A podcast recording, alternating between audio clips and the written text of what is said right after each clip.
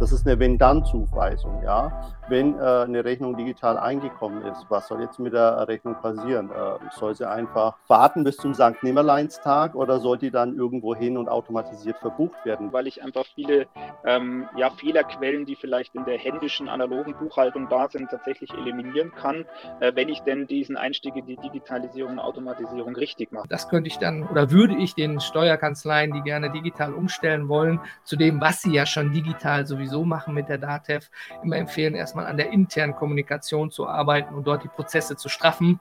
Weil wenn dann alles funktioniert, dann kann von extern, egal ob 100 neue Mandanten oder 500 im Monat, dann kann man auch über andere Zahlen sprechen, die man bewältigen kann. Willkommen zu Bits and Business, dem Digitalisierungspodcast für KMU von Kaya. Hi und herzlich willkommen in dieser Episode einer Aufzeichnung unserer Digitalisierungskonferenz der bitsandbusiness.de aus dem Frühjahr 2022 sprechen wir über Best Practices zur Digitalisierung für Steuerberater. Und unsere Gäste Savas Kurzluklu, CEO und Founder von Somax, einem Unternehmen für Kanzleimarketing, Digitalexperte André Nünninger von NAFTO sowie der selbstständige Buchhalter Florian Reichert sind allesamt Experten, wenn es darum geht, mit steuerrelevanten Unterlagen effizient zu arbeiten. Und sie diskutieren darüber, wie sich Softwarelösungen als Steuerberater nutzen lassen, um sicher Prozesse zu automatisieren und Arbeitserleichterungen zu schaffen und thematisieren darüber hinaus, welche Effizienzvorteile digitales cloudbasiertes Arbeiten im Vergleich zu papierbasiertem Arbeiten bei Steuerberatern bringt und worauf im Umgang mit Daten, aber auch bei der Softwareauswahl zu achten ist. Und nun viel Spaß mit der Episode. Los geht's.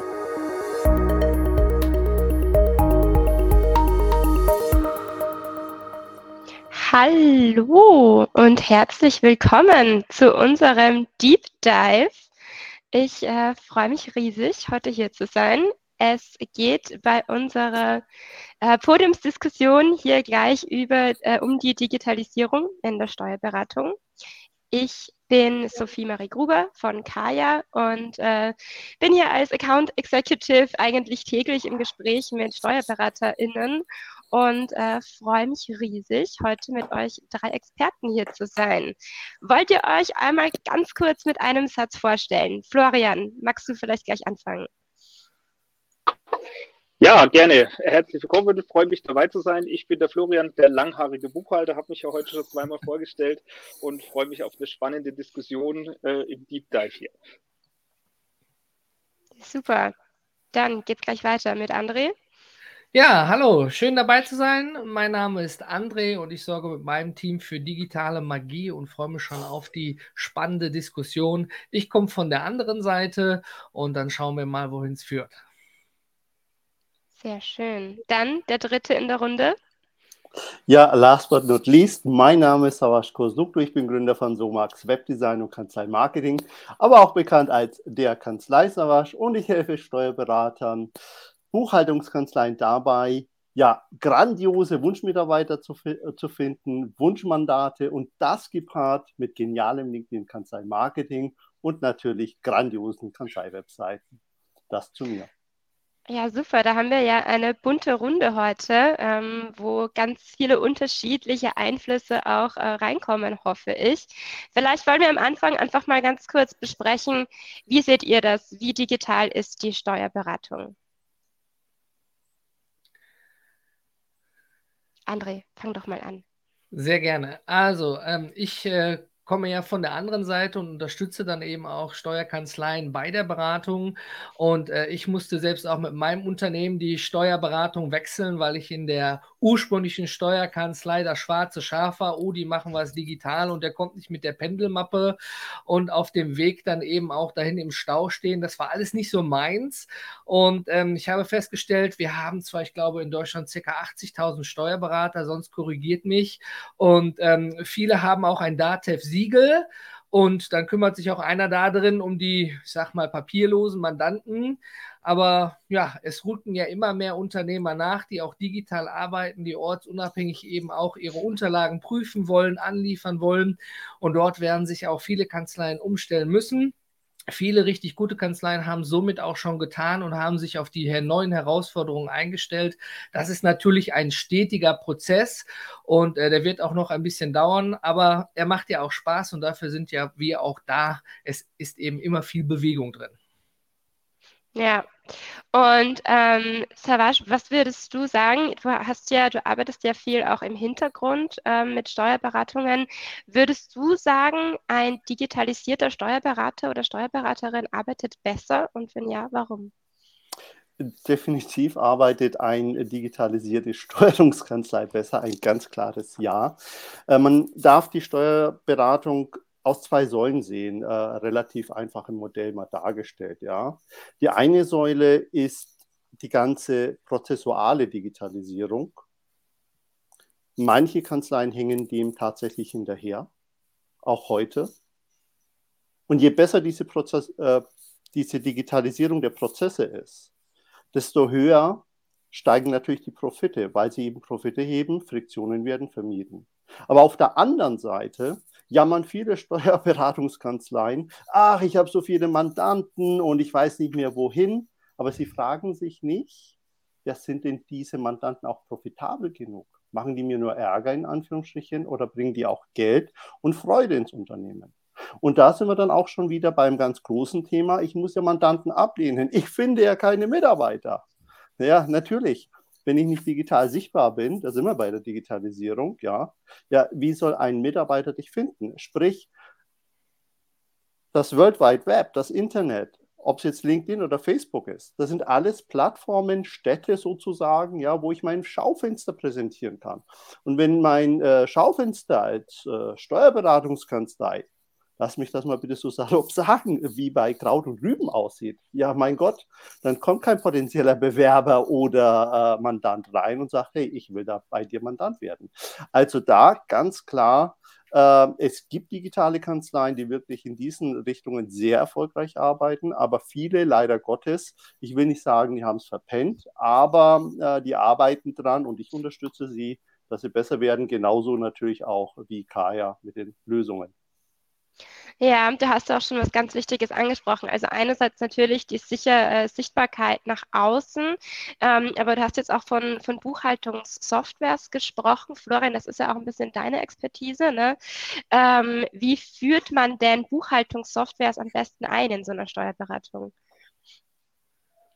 Ähm, ja gut, man muss natürlich schauen, dass man, also die Mitarbeiter hat Savasche angesprochen, das ist natürlich ein Thema, dass ich die einfach mitnehme. Wir hatten es vorhin schon in der Panel-Diskussion. Äh, ich muss die Leute einfach mitnehmen, muss ihnen zeigen, was möglich ist, was die Digitalisierung, die Automatisierung halt machbar macht äh, und was für Möglichkeiten da drin stecken, ohne sie jetzt irgendwie, also ja, äh, und ihnen die Scheu davor nehmen, dass eben Digitalisierung und vor allem Automatisierung was Gutes ist, eben auch ihnen nicht den Job wegnehmen nehmen will. Also ich habe jetzt auch keine Angst, äh, dass ich als Buchhalter hier arbeitslos werde mit den ganzen digitalen Lösungen, äh, sondern es wird eben, wie es ja schon angesprochen hat, es wird effizienter, effektiver äh, und ich habe eben mehr unterschiedliche Möglichkeiten. Ne? Und da muss ich natürlich auch als Kanzleiinhaber oder als Kanzlei natürlich schauen, was passt zu meinem Unternehmen, wie digital sind auch meine Mandanten aufgestellt, in welchen Branchen. Das gibt ja ganz viele unterschiedliche Modelle dahingehend.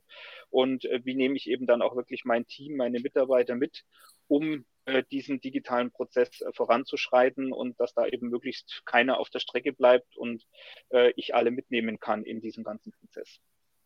Hast du da auch einen ganz konkreten Tipp dafür, wie man da reingehen kann, um das anzustellen oder wo, wo man da am besten ansetzt? Weil es ist ja natürlich immer das eine zu sagen, man muss die Mitarbeiter mitnehmen, aber wie genau mache ich das? Oder vielleicht auch ihr anderen beiden, habt ihr da eine Idee, wie man, oder ein Best Practice vielleicht sogar?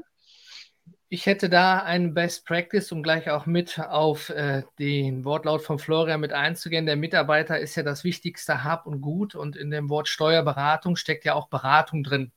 Ja, also man muss ja auch erstmal mit den ganzen administrativen Aufwänden die Steuerberater und die Steuerfachangestellten dazu befähigen, damit sie überhaupt beraten und nicht nur Buchhaltung machen am Ende des Tages, weil da liegt ja, glaube ich, das mit eins der Geschäftsfelder, das Wort Beratung steckt eben mit drin.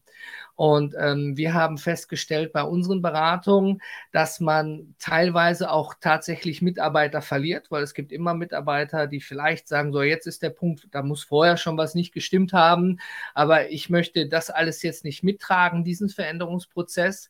Und da steht vor mir ein gestandener Steuerberater, sagt hier, bei mir haben Leute gekündigt, das habe ich mir mit der Digitalisierung aber nicht so vorgestellt. Noch einer gewissen Zeit und nach dem öffentlichen Auftritt, wie Savas schon sagte, kommen dann plötzlich dafür sechs, sieben, acht, zehn neue Mitarbeiter, die sagen, oh super, ihr macht das so, finde ich super, ihr habt auch sogar Homeoffice und alles drumheran und nicht jeder muss eben in die Kanzlei reinlaufen, um Daten anzuliefern. Also das wechselt sich ja am Ende des Tages. Ne? Und ich denke, ähm, etwas Neues einzuführen ist immer ein sehr, sehr schwieriger Prozess und man versucht alle Leute mitzunehmen. Und der es gibt eigentlich nicht den ultimativen Tipp oder die eierlegende Wollmilchsau am Ende des Tages. Wenn man schon ein gutes Team hat, dann wird das Team auch gut mitziehen, auch wenn es stressig ist, neben dem eigentlichen Tagesgeschäft. Ja, aber am Ende des Tages, wenn das Team sowieso aus irgendwelchen anderen Gründen nicht ganz fein läuft, säuberlich, ja, dann muss man sich darauf einstellen, auch, dass man Mitarbeiter aus der Kanzlei verliert. Aber wenn die Umstellung geschafft ist und man damit nach außen Werbung trägt, hey, wir arbeiten jetzt so und so, sicherlich auch der Mangel, den Savasch angesprochen hat, wieder in Teilen aufgefangen werden kann. Es ist nicht einfach, aber es ist auf jeden Fall so möglich, dass man auch dann entsprechend seine Kanzlei digitalisieren kann, die internen Prozesse. Ich meine, Buchhaltung ist ja schon viel digital, wenn wir mit der DATEV arbeiten, aber es geht ja auch um die Anlieferung der Daten. Was muss der Kunde machen? Wie liefert er an? Und vor allen Dingen auch die Kommunikation. Ne? Also früher wurde dann ein Telefonanruf gemacht, es wurde ein Brief geschickt und dann hatte man erstmal wieder Zeit, bis der Kunde sich meldet. Heutzutage per E-Mail, wir sind alle Amazon gewöhnt. Ihre Bestellung ist bestellt, ausgeführt, wird geliefert, ist gleich bei Ihnen. Das heißt, wenn man dort nicht antwortet, die Kunden sind das gewöhnt, dann fragen sie, hey, haben Sie überhaupt meine E-Mail schon bekommen? Das heißt, auch im Hintergrund die ganzen Verwaltungssysteme im Steuerbüro, die ändern sich im Zuge dessen auch noch mit. Und das heißt, plötzlich hat der Mitarbeiter dann mehrere Zugänge, andere Software, in die er sich einarbeiten muss. Und das braucht auch etwas Zeit. Aber das gehört nun mal auch dazu zum Veränderungsprozess. Und das muss man sehr gut begleiten, damit man auf dem Weg so wenig wie möglich verliert und dann eher neu dazu gewinnt. Naja, und bei solchen Projekten, äh, darf ich noch ergänzen? Oder? Bitte unbedingt, ja. Ja, und genau in solchen Projekten, ja, ist es ganz, ganz wichtig, äh, in der Projektarbeit, aus Betroffene Beteiligte zu machen. Ja? Und wie André auch gerade eben gesagt hat, die wertvollste Ressource in einem Beratungsunternehmen, sprich Steuerberatungskanzlei, ist der Mitarbeiter. Und da wiederum bei der Mitarbeitergewinnung und die Mitarbeitergewinnung, das wir in der Employer Branding, Arbeitgebermarke stärken. Und da wieder runtergeleitet sind wir wieder bei der Unternehmenskultur, ja. Da sprechen wir von Werten, ja. Da sprechen wir von Leitbildern, ja. Und aus meiner Erfahrung, ähm, viele Kanzleien haben eben diese Leitbilder in den Köpfen der Kanzleiinhaberinnen, aber eben noch nicht schriftlich manifestiert und auch nicht jeder Mitarbeiter weiß, was sind denn nun unsere Leitbilder, was sind denn nun unsere Werte. Und je besser die Unternehmenskultur, sprich die Kanzleikultur ist, desto leichter auch in der Digitalisierung, wenn man eben neue Projekte einführt. Warum? Weil die Mitarbeiter wissen, ah, da oben ist unser Polarstern, da wollen wir hin, ja. Und Handel ist Wandel, das ist ganz klar. Und wenn eine Steuerberatungskanzlei äh, noch nicht mal die Modernis Modernität eines Finanzamtes hat, ja, holla die Waldfee, ja. Und deshalb ist es eben wichtig, äh, wie André eben äh, wirklich super gut erklärt hat, die Mitarbeiter gerade an der Basis abholen, am Leitbild arbeiten, an der Unternehmenskanzleivision arbeiten, an unserer Mission arbeiten, das, was wir täglich tun. Sprich, den Mandanten beraten, den Mandanten aktiv in der Steuergestaltung unterstützen. Das ist der Punkt. Und so äh, findet auch eine Digitalisierung leicht statt. Oh ja. Und bei einer Projekteinführung, das gibt die Drittelregel, ja. Ein Drittel ist immer dagegen, egal wie gut man seinen Job macht. Ein Drittel, das sind so die Wankelmütigen und ein Drittel sagt, jawohl, super Chef, Chefin, wir treiben nach vorne, ja. Deshalb Unternehmenskultur und Leitbild ganz wichtig auch in solchen digitalen Projekten. Und ergänzend, Florian sagte auch noch dazu vorhin, ähm, er hat als Buchhalter keine Angst, ersetzt zu werden. Ich bin da völlig bei, davor haben viele Leute Angst. Ähm, es ist eben so, alle reden von KI, Automatisierung, alles wird schneller, besser, aber die KI ist auch nur ein Praktikant, dem man irgendeine Regel vorgibt und wenn die Regel falsch ist, macht der Praktikant immer was falsch. Das heißt, man, man kommt nicht drum rum, dass dahinter Menschen sitzen, die die Regeln anlernen, anpassen, ändern und so dann eben, sonst korrigiere mich Florian, Florian, auch die, den Workflow, den, das Tagesgeschäft ändern, ja, dass man diese, diese, ich sag mal, Arbeitsbeschaffungsmaßnahmen, die man nur irgendwo eintippt, eben automatisiert bestmöglich und dann eigentlich wieder zum eigentlichen Kernthema kommt im Unternehmen. Sag mal, also ähm, André, du hast da ja schon was äh, ganz Wichtiges angesprochen, auch mit der Automatisierung. Ich möchte noch ganz kurz nachfragen, kannst du ähm, eine kurze Hochrechnung geben, auch wie, wie diese Einsparung aussieht, die man durch diese Automatisierung hat und die man dann vielleicht auch wieder den äh, MitarbeiterInnen kommunizieren kann? Also Hochrechnungen in dem Fall sind schwierig, weil ja jeder anders ist, aber Steuerkanzleien haben von der DATEV ein Hoch Rechner, wie toll die papierlose Buchhaltung für ihre Kunden sein kann am Ende des Tages. Da gibt es tatsächlich ein Tool vor, wie man dann berechnen kann, wie teuer ist die eigene FIBO im Haus, die FIBO beim Steuerberater und wenn man das meiste eben zu Hause selber im Büro online macht. Und ähm, deswegen ist da schwierig, eine Aussage zu treffen. Aber am Ende ist es natürlich so, wenn mein Mitarbeiter nicht mit Arbeitsbeschaffungsmaßnahmen beschäftigt ist, sondern die tatsächlich vielleicht nach einer gewissen Anlernung des Praktikanten wegautomatisiert werden können und nur noch kontrolliert werden müssen, dann kann ich doch auch Zeit in Fortbildungsmaßnahmen für meine Mitarbeiter stecken. Das höchste Wertegut. Der E-Commerce-Markt ist am Rennen. Allein schon hier der Versandhandel. Nicht jede Steuerkanzlei, wenn dann schon das Wort E-Commerce fällt, oh, hm, international ganz viel Amazon FBA, wie gehe ich damit um?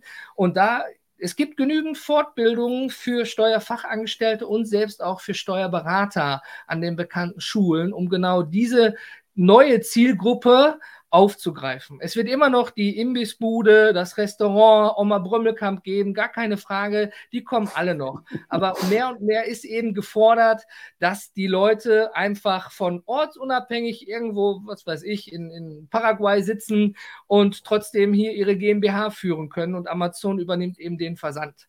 Und das sind natürlich man hört es nicht gerne, aber das sind Cash-Cows. Ne? 10.000 Belege im Monat, die kann ich gar nicht alle händisch anfassen am Ende des Tages. So viel Zeit habe ich gar nicht für meine Mitarbeiter. Da müssen Systeme unterstützen. Ich sage mal so wie Fahrassistenzsysteme im Auto einem unterstützen. ABS, ohne dass man es merkt, oh, da ist gerade was passiert, super, das System hat aufgepasst. Deswegen Hochrechnung schwierig, aber die Zeit sollte dann eben in die Fortbildungsmaßnahmen der Mitarbeiter gebracht werden und dann kann man sich auch auf verschiedene Bereiche als Steuerberater spezialisieren. Gerade diese Fortbildung ist natürlich. Also ich möchte ganz kurz einsteigen. Ja, bitte unbedingt. Fortbildung, äh, diese Fortbildung ist natürlich genau das, was, was ihr beiden angesprochen habt. Da muss ich die Leute mitnehmen. Äh, der klassische Steuerfachangestelltenjob hat sich aus meiner Sicht auch die letzten fünf bis zehn Jahre deutlich gewandelt oder auch äh, der Buchhalterjob. Ich muss eben nicht nur Buchhalter sein und irgendwelche Belege oder Dinge eintippen oder digital verarbeiten, sondern ich muss vor allem wissen, wie mein unter, äh, die Unternehmen, die Mandanten, die ich habe, wie die ticken, was sie eben bei Amazon-Händlern, wie eben solche ähm, Strukturen dahinter funktionieren, wie ich digitale äh, Bankdaten oder andere Daten eben einspiele, da brauche ich natürlich auch eine gewisse technische Affinität oder eben zumindest die Anleitung, die Fortbildung, die du, André, eben angesprochen hast, um die Leute mitzunehmen, um sie nicht zu verunsichern, um eben auch zu sagen, das, was da neu kommt, äh, was du neu da machst, äh, da kannst du dir auch sicher sein, dass du es richtig machst und dass auch die Automatismen, die dahinter sind, auch tatsächlich funktionieren. Naja, und eine Kundin von mir, äh, sie hat eine größere Buchhaltungskanzlei. Äh, sie spricht ähnlich wie Florian. Ja, Savasch, äh, ich habe von der Digitalisierung der Buchhaltung keine Angst, weil sie lebt das jetzt schon, was ich gerade sagen werde. Mir ist Zeit frei geworden, Zeit dafür frei geworden, dass ich meine Mandanten beraten coachen kann, ja, sprich aus Unternehmer, die sich vielleicht fragen, ja, wie schaut es mit meinem Cashflow aus, wie geht es weiter? Und sie sagt ja, das ist oft auch ein Mindset-Thema und sie macht sowas auch neben ihrer Buchhaltung sehr gerne und berät da halt äh, ihre äh, Unternehmer und wird dadurch auch sehr gut weiterempfohlen. Und da ist natürlich die Digitalisierung aus meiner Sicht, äh, Florian, korrigiere mich, wenn ich da falsch liege, eine Riesenchance auch für jede Buchhaltungskanzlei, aber auch für jede Steuerberatungskanzlei. Ich würde da auch gerne noch einmal einhaken, was du gerade gesagt hast, weil das total wichtig ist. Ähm, ich höre dann nämlich auch ganz oft in den Gesprächen mit, äh, mit äh, den Buchhaltungen, die sich eben jetzt zum Beispiel auch für Kaya interessieren, die Frage nach der Revisionssicherheit, wenn man so digital aufgestellt ist. Ne? Das ist ja ein ganz großes Thema. Vielleicht, äh, Florian, magst du einmal kurz erklären, was damit eigentlich gemeint ist und wie die Revisionssicherheit trotz oder vielleicht auch gerade durch die Digitalisierung gelingen kann ich glaube, ich, sie kann gerade durch die Digitalisierung gelingen, weil ich einfach viele ähm, ja, Fehlerquellen, die vielleicht in der händischen, analogen Buchhaltung da sind, tatsächlich eliminieren kann, äh, wenn ich denn diesen Einstieg in die Digitalisierung und Automatisierung richtig mache. Also Revisionssicher heißt letztendlich, dass meine Buchhaltung halt äh, vollständig ist, dass sie den äh, Spezifikationen einer Betriebsprüfung äh, standhält, dass eben da alles vorhanden ist, was vorhanden sein muss, äh, auch in der Art und Weise und in dem Umfang, äh, Stichwort auch Lesbarkeit von Thermobelegen und so weiter, sind ja alles so Dinge, die in der analogen Papierbuchhaltung, selbst wenn ich diesen Beleg die nächsten zehn Jahre irgendwo in einen äh, Ordner lege und bei mir im Dachboden lagere, einfach nicht vorhanden sein können oft. Ne? Und das ist in der Digitalisierung natürlich alles möglich und auch machbar und aus meiner Sicht eben auch, äh, ja, wenn ich eben die richtigen äh, Strategien da fahre, ob als Unternehmer oder Unternehmerin oder eben Steuerberater oder Steuerberaterin, ähm, dann funktioniert das eben auch. Und dann habe ich da, wie beiden, wie André und Javash schon angesprochen haben, auch viel, viel mehr Möglichkeiten äh, an Zeit und möglich äh, Sachen, meine Mandanten anders zu beraten. Ja, auf jeden Fall. Habt ihr da ähm, vielleicht auch nochmal ein, jetzt über das alles, worüber wir gesprochen haben mit der Digitalisierung, die Mitarbeiter, die Revisionssicherheit, mh, hm, habt ihr da ein Beispiel vielleicht von einer, ähm, von einer Buchhaltungskanzlei, die jetzt von dem kompletten Papierdschungel zur komplett digitalen äh, Kanzlei geworden ist. Wie funktioniert das? Wie lange dauert das, diese Wandel? Und ähm, genau, vielleicht könnt ihr da ein bisschen einfach mal kurz aus dem Nähkästchen plaudern. Ich, ich hätte da ein gutes Beispiel. Ähm, ich, ich. ich glaube, da können wir alle mit aufwarten. Ähm, ähm, es ist so, ähm, auf mich kam ein Steuerberater drauf zu, der eine Steuerkanzlei übernommen hat mit vielen klassischen Mandanten, mit dem Pendelordner, mit klassisch, mit alles völlig sehr klassisch und da muss doch noch was anderes gehen. Wir müssen jetzt eine Webseite haben, wir müssen weitere Schritte gehen. Dann war auch das Thema interne Kommunikation mit das Thema, wenn Mitarbeiter nicht da sind. Ich meine, ein, ein Führerschein ist nicht Nobelpreis verdächtig, er sorgt aber dafür, dass die Lkw-Fahrer und Pkw-Fahrer alle den Pfeilen folgen und unsere Waren in den Supermärkten ankommt. Und da ging es dann auch eben darum, die Kommunikation intern sowie extern eben anzupassen, damit auch Kontrollmechanismen da sind und ich äh, Mandanten fünf Tage auf eine Antwort warten, weil ein Mitarbeiter ausgefallen ist. Ne, wir haben da eben dann auch mit Ticketsystemen gearbeitet. Wir sind, früher ist ja so das Persönliche immer ganz wichtig in der Steuerkanzlei. Das ist es auch in Teilen heute noch. Aber ähm, wenn sich alle aus einem transparenten System bedienen, weg vom klassischen, ich habe mein E-Mail-Postfach in Outlook, ähm, da wurde schon mal ganz viel an Transparenz intern geschaffen. Es wurden Rückhalte geschaffen und vor allen Dingen konnte man dann sehen, dass plötzlich so in der Kanzlei zwischen 3.000 und 5.000 E-Mails im Monat eingehen. Das ist ja gar nicht mal wenig. Womit sind die Leute denn da beschäftigt? Und ähm, am Ende des Tages ist das natürlich nur ein kleiner Teil. Nach und nach kamen dann dazu Anschlusssysteme, wie man eben papierlos oder möglichst papierarm mit dem Mandanten zusammenarbeiten konnte. Ja, also man schließt mehrere Systeme sozusagen aneinander an, wo es dann die Möglichkeit besteht, daraus sich als Steuerberater oder Steuerfachangestellte die Daten eben zu ziehen. Und ich kann da nur eben empfehlen, man sollte, bevor man an seine Mandanten denkt, immer erstmal an sich und sein Team denken. Ne, die Basis muss stimmen. Und es nützt nichts, wenn Mandanten digital was anliefern und ich finde es intern nicht mehr wieder. Ne? Also so der Klassiker, hast du es noch oder wo ist es jetzt gelandet, bei welchem E-Mail-Postfach, oh Kollege nicht da. Ich würde immer als Tipp mitgeben, dass man intern startet und dann nach extern weiter ausbaut, weil dann hat das Team schon mal die Grunderfahrung im internen Bereich gesammelt, was lief gut, was lief schlecht?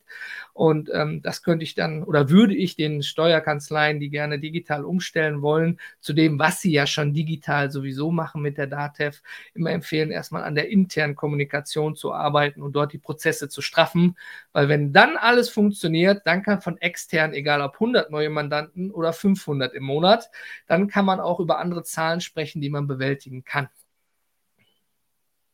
An, äh, danke, André. Ähm, Savasch, du wolltest, äh, wolltest auch noch was dazu Mm, sagen? Ja, genau, ein auch eine? Kanz ja, auch eine Kanzlei, äh, die tatsächlich Kaya nutzt und äh, die Papierbelege, die sich mehr oder weniger gestapelt haben, sind weniger geworden.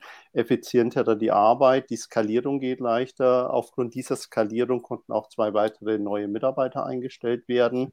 Und da kann man mal ganz klar sagen, ja, ähm, Kaya engagiert, die Steuerkanzlei von Papier befreit, ja, also äh, funktioniert nun wirklich gut, ja. Und ähm, was auch André sagt, ähm, kann ich nur unterschreiben. Warum?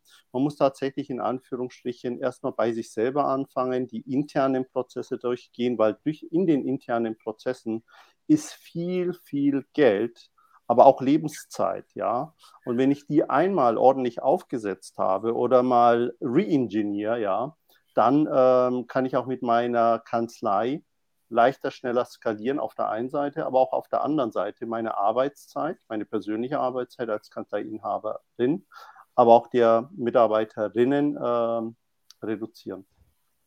Ja.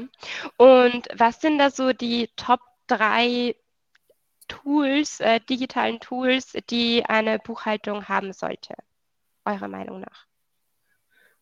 Vielleicht hat Florian als selbst als Buchhalter da den ersten Tipp als Tippgeber.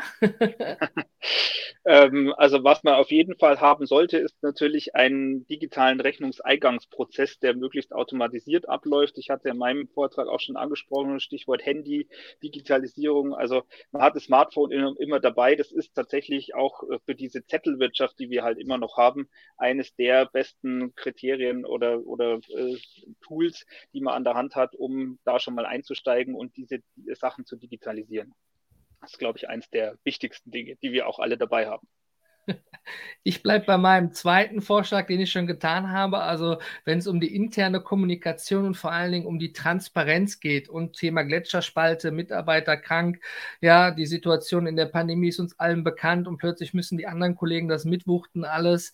Dementsprechend wäre ich dafür, als zweites Tool sich eben um eine Art internes Ticketsystem mit angeschlossenem To-Do-System, ja, damit man in einem bleibt, eben zu orientieren, dass man aus einer E-Mail auch eine Aufgabe machen kann und den ganzen Tag nicht nur E-Mails verschiebt, sondern auch Aufgaben lösen kann. Ja, und Savasch, du hattest ja Kaya, hattest du ja schon genannt, ähm, als Digitalisierung der Eingangspost eben als Tool. Hast du noch einen zweiten Tipp? Naja gut, der zweite Tipp äh, ist natürlich äh, gucken, wie die APIs, äh, sprich die Application Programming Interfaces oder auf Deutsch übersetzt die Schnittstellen zu den einzelnen Automatisierungen funktionieren. Ja, so digitaler Rechnungseingangsprozess ist auf der einen Seite gut, aber die Systeme sind halt nur so intelligent, äh, wie man sie halt auch entsprechend aufsetzt. Ja, was sollte denn, äh, das ist eine Wenn-Dann-Zuweisung, ja wenn äh, eine Rechnung digital eingekommen ist, was soll jetzt mit der Rechnung passieren? Äh, soll sie einfach äh, warten bis zum St. Nimmerleinstag oder soll die dann irgendwo hin und automatisiert verbucht werden? Wenn sie denn automatisiert verbucht äh, worden ist, äh, ist es natürlich, dass die Systeme machen das ja sowieso automatisch, die Plausibilität, aber auch auf der anderen Seite da sind wir bei der Revisionssicherheit, ist sie denn auch verfahrens, äh, GOBD-konform, verfahrenskonform, ja. All solche Sachen äh, spielen da natürlich eine Rolle und die müssen natürlich auch entsprechend aufgesetzt werden. Und da natürlich ähm, bei den digitalischen äh, Prozessen André, aber auch natürlich ähm, ja, äh, andere Ideen, äh, die halt natürlich da greifen und das halt um, umsetzbar ist. Ne?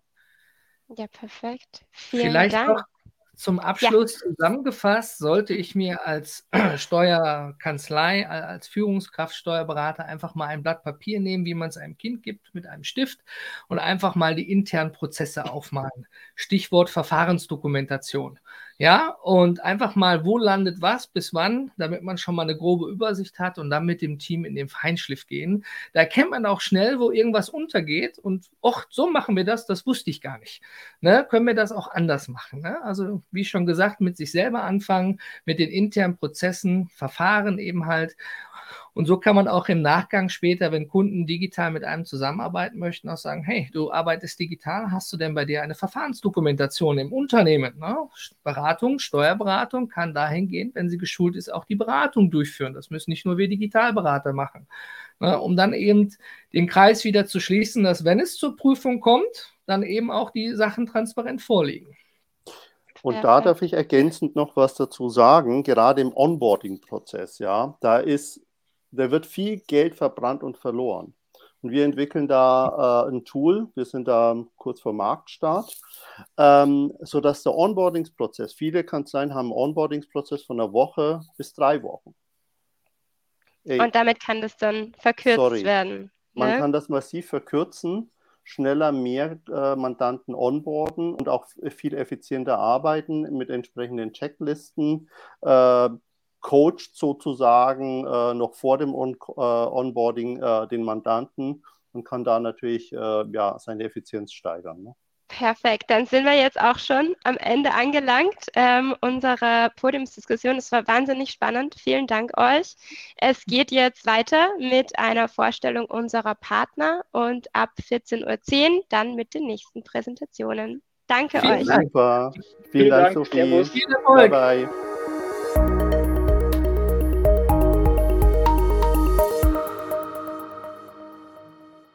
Hat Ihnen diese Folge von Bits in Business gefallen? Dann folgen Sie jetzt unserem Podcast und bleiben Sie auf dem Laufenden.